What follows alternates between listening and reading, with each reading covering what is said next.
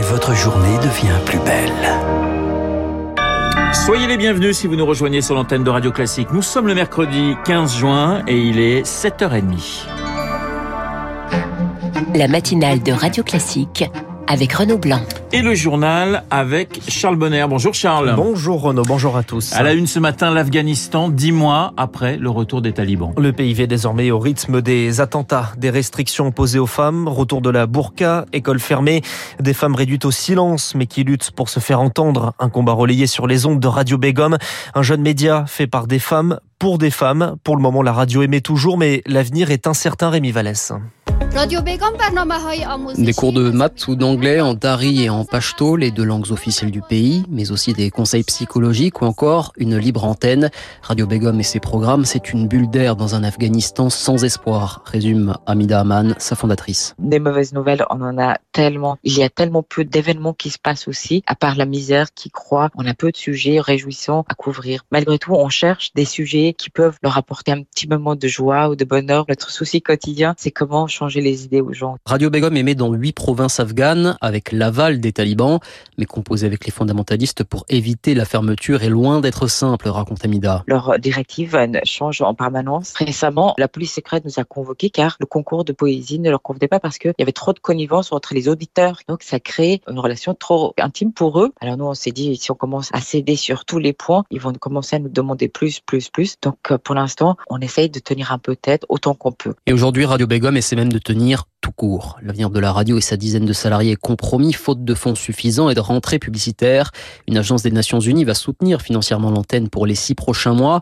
Ensuite, affirme Amida, on verra bien. Rémi Vallès, l'avion qui devait expulser des migrants du Royaume-Uni vers le Rwanda, n'a pas décollé après un recours auprès de la Cour européenne des droits de l'homme contre le projet de loi britannique qui vise à lutter contre les arrivées illégales. Les deux pays, le Royaume-Uni et le Rwanda, se disent pas découragés. Charles, la Russie met en place un couloir humanitaire à Severodonetsk. Il doit permettre l'évacuation de plus de 500 personnes réfugiées dans une usine chimique. Les forces russes appellent les Ukrainiens à cesser la résistance absurde, selon leurs mots, et à lever le drapeau blanc pour signer qu'ils acceptent. La bataille dans le Donbass signe des difficultés militaires de l'Ukraine à court de munitions. Volodymyr Zelensky ne cesse de demander plus d'armes. Le groupe de contact pour l'Ukraine créé par les États-Unis se réunit aujourd'hui à Bruxelles pour augmenter les livraisons, mais surtout les accélérer. Emmanuel Dupuis est le président de l'Institut Prospective et Sécurité en Europe. Les positions ukrainiennes sont obligées de réduire ou de limiter leurs frappes on estime que sur une pièce d'artillerie, c'est 60 à 70 obus par jour, pas plus, même si les Occidentaux ont livré beaucoup de munitions. On parle de quasiment 215 000 obus de 155 mm qui auraient été livrés par les Américains. Le seul problème, c'est que ce sont des obus qui vont euh, en priorité sur du matériel qui n'est pas totalement arrivé aux forces ukrainiennes qui, elles, fonctionnent avec des obus d'un calibre différent, 124 mm. Un propos recueilli par Marc Tédé. Emmanuel Macron est en Roumanie sur la base de l'OTAN qui accueille 500 soldats français euh, ce matin. Il sera ensuite en Moldavie avant peut-être d'aller à Kiev dans la semaine. Et avant de s'envoler pour la Roumanie, Emmanuel Macron a endossé le costume de chef de la majorité. Une allocution avec euh, l'avion présidentiel en fond et un appel aux Français à lui, à lui donner une majorité forte dimanche au deuxième tour des élections législatives au nom de l'intérêt supérieur de la nation contre le blocage et l'immobilisme. Un appel aux électeurs de droite selon Arnaud Mercier. Il est professeur d'information et communication à l'université Panthéon-Assas tous les mots qui sont autour de stabilité, défense des institutions, l'idée d'un ordre versus un désordre, c'est typiquement le discours qui s'adresse à l'électorat conservateur, qui pense qu'on ne peut pas faire de bonne politique si on n'a pas euh, un ordre politique bien établi. Ce que vise avec ce discours Emmanuel Macron, c'est à faire en sorte que les électeurs aillent voter. On sent que le président de la République n'a plus d'autre choix que de s'investir pour appeler à voter pour ses candidats. Un propos recueilli par Victoire Fort. Signe de la mobilisation, Édouard Philippe vient soutenir Clément Beaune en difficulté à Paris aujourd'hui. Le ministre de la Justice, Éric Dupont-Moretti, est en Haute-Garonne pour soutenir le candidat LREM, Dominique Faure. Un revers juste justement judiciaire, un revers judiciaire justement pour Éric Dupont-Moretti. La Cour de justice de la République rejette ses requêtes d'annulation de sa mise en examen pour prise illégale d'intérêt. Le ministre est soupçonné d'avoir profité de sa fonction en lançant des enquêtes contre des magistrats avec qui il avait eu des différends de l'époque où il était avocat. Deux personnes tuées cette nuit vers minuit 30 à Lyon après une fusillade dans le quartier de la Duchère. Deux autres personnes sont blessées. Et puis on l'apprend à l'instant, l'espace aérien suisse est fermé jusqu'à nouvel ordre selon le contrôleur aérien.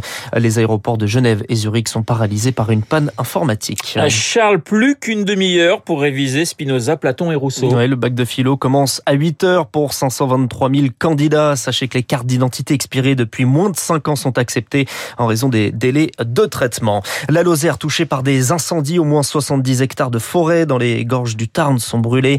Le feu n'est pas encore fixé ce matin. 150 pompiers sont engagés avec des renforts attendus de l'Ardèche. C'est une prouesse médicale qui pourrait révolutionner la transplantation d'organes. Une équipe de recherche suisse a réussi à conserver pendant trois jours un foie dans une machine avant de le transplanter. Un greffon accepté par un patient qui souffrait d'un cancer.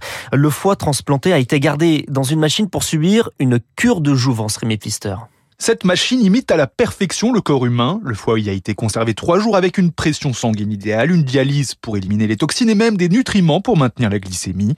En temps normal, pourtant, un foie doit être retransplanté dans les 12 heures, explique le professeur Sébastien Darancy, responsable des greffes de foie au CHU de Lille. Habituellement, on refroidit l'organe pendant quelques heures et après, on le réimplante et ça génère des lésions liées au manque d'oxygène. Et l'avantage de cette machine, c'est de maintenir l'organe comme s'il n'était pas sorti de l'organisme. Et les lésions n'ont pas été constatées. Prouesse supplémentaire, durant ces trois jours, l'organe a été traité avec des antibiotiques car il présentait une inflammation. Mais les médecins lui ont redonné une seconde vie et l'ont parfaitement retransplanté.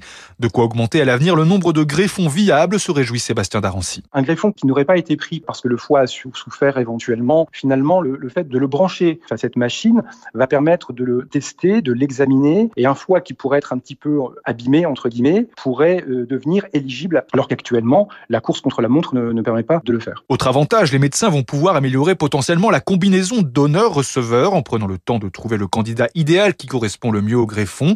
Dans les prochains mois, cette machine va être utilisée sur 24 autres fois afin d'élaborer un protocole clinique solide. Rémi Pfister. Relégués sportivement en Ligue 2, les Girondins de Bordeaux sont désormais en national. C'est l'équivalent de la troisième division. Décision de la DNCG, sorte de gendarme financier du football français. En cause des comptes qui ne sont pas en règle, les Girondins ont fait appel. Une nouvelle audition est donc prévue début juillet. D'ici là, le président du club, Gérard Lopez, doit trouver un nouvel accord avec ses créanciers. Sinon, le club risque jusque le, jusqu'au dépôt de bilan. Je vous sens dépité, mon cher Charles. Sachez que François Vidal et Jean-Francis Pécresse hein, sont également catastrophés par cette nouvelle. Il est 7h37 sur l'antenne de Radio Classique. Dans un instant, on va pas parler football, mais cinéma avec Bruno Kras et puis économie avec, euh, avec